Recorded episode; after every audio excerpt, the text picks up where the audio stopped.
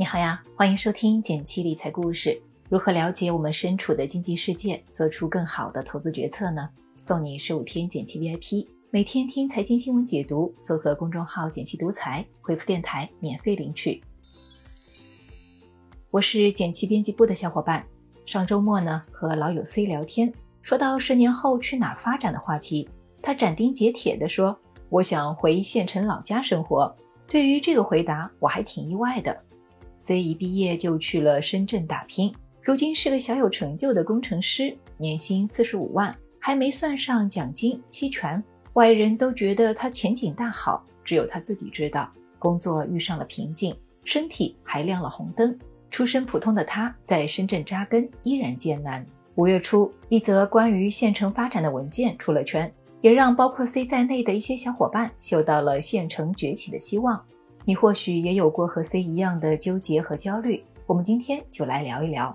我身边呢，还真有不少从大城市回县城生活很开心的例子。他们之所以选择回去，不外乎两点：一是为了陪伴亲人，二是用大城市的思维去老家做生意。比如我的朋友笑笑，农业专业毕业的，他目标很明确，就是想工作攒一笔钱，然后回老家生活。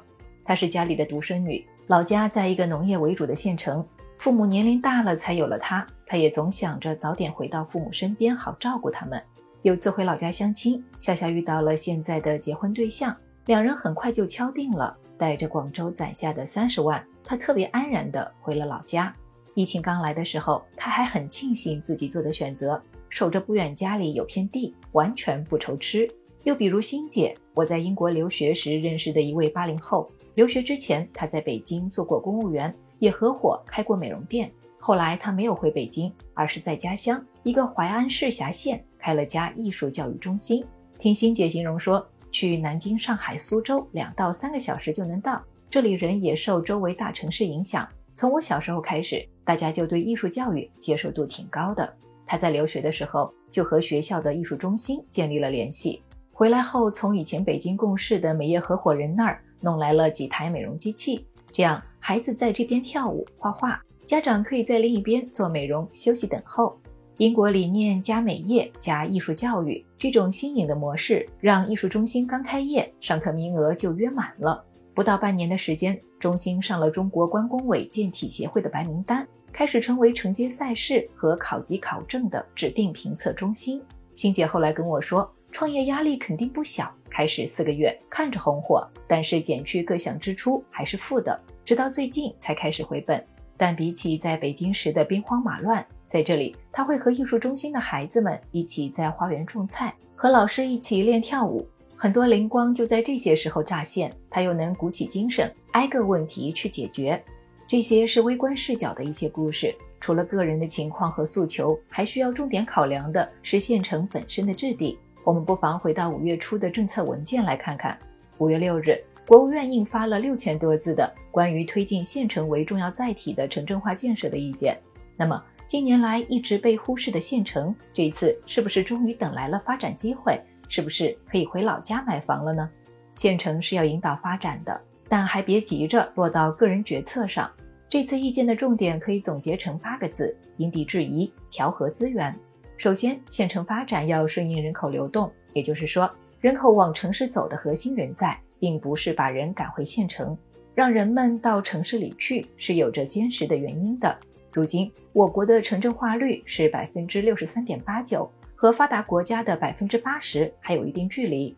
二零一二年提出要发展新型城镇化以来，大部分地区规划的政策都以此为核心来拓展的。今年三月。二零二二年新型城镇化和城乡融合发展重点任务发布，强调了城区常住人口三百万以下城市落实全面取消落户限制政策，继续往城市吸纳人才。“十四五”规划和今年的政府工作报告也强调了加强城市群一体化建设，重点就如意见所说，要防止人口流失县城盲目建设，有序引导人口向邻近的经济发展优势区域转移。其次，县城要分类引导。地区规划中，为了调和不同需求，利用好有限的公共资源，方法无非这两种：一是特色化，让县独立发展特色优势产业，弱化和市区的联系；二是搭便车，让大城市带着周边县发展，甚至撤县设区，把县融入城市。意见中把县城分成了五类，其中除了引导人口流失县城转型发展，另外四类县城也能归成上面这两种办法。总的来说，随着城市的发展，县城要么被吞并，要么收缩，还是要慎重选择。我们知道，人口和产业是房价的主要基础支撑，那些人口流失、没有什么创收产业的县城就不合适，就不合适。如果你或你身边的人正在纠结要不要回县城，一方面可以参考县城的分类，对号入座，看看自己的县城到底是真的在发展，还是在收缩。这里和你分享两个数字，写进了政府文件里，可以看一看一百二十个县城建设示范区以及二十个县城产业转型升级示范园区。你可以通过在后面添加 site gov 点 cn 的后缀来查查看你的老家是不是在名单中。另一方面，还是要回归自己的需求，找到那个让自己笃信的目标，才能不为选择而后悔。特色化的县，比如笑笑老家就是农产品生产区。学农业专业的笑笑在家乡发展的如鱼得水，搭便车的线，比如欣姐的老家，在大城市有所积累后回家创业，回家也不错。总的来说，如果老家县城有独特的产业做经济支柱，人口也在不断流入，家人朋友都在，不失为一种选择。最后再和你唠几句投资。我国有着一千五百多个县城，在庞大的农村人口向县城迁移的趋势下，县城或许才是我们真正的底色。而这些县城的发展，发展目标定在二零二五年，无疑也会带动一波投资机会。新老基建和清洁能源，我们挨个来看看。先看新老基建，前面的建设意见提出要促进县城产业配套设施、市政公用设施、公共服务供给。另外，还强调了要提高县城与周边大中城市互联互通水平，建设新型基础设施，发展智慧县城。也就是说。要通过发展县城新老基建来推动县城的经济。近期，国务院又发布了文件，则是给出了进一步的解决办法，比如划分权责、规范收入、统筹债务等。在以前，省以下政府的财政矛盾挺多的，比如去年，宁夏等财政收入占比高达百分之四十一，支出只有百分之二十七，让下面的县、乡镇、村在修路、修公园时容易遇到没钱的情况。而这套组合拳下来，简单来说就是县市要有钱搞基建了。再来看绿色能源，我查阅了不少有关县城的文件，里面都会提到关于卫生治理、绿色低碳的字眼。比如五月份出炉的关于加强县城绿色低碳建设的意见里，就提到大力发展绿色建筑和建筑节能，反复提到光伏、风电等清洁能源的应用。总的来说。基建和清洁能源的投资机会，在县城建设的这三年推进中，还是挺值得关注的。好了，关于县城发展就和你聊到这里。最后呢，也为你总结了一张图，欢迎转发收藏。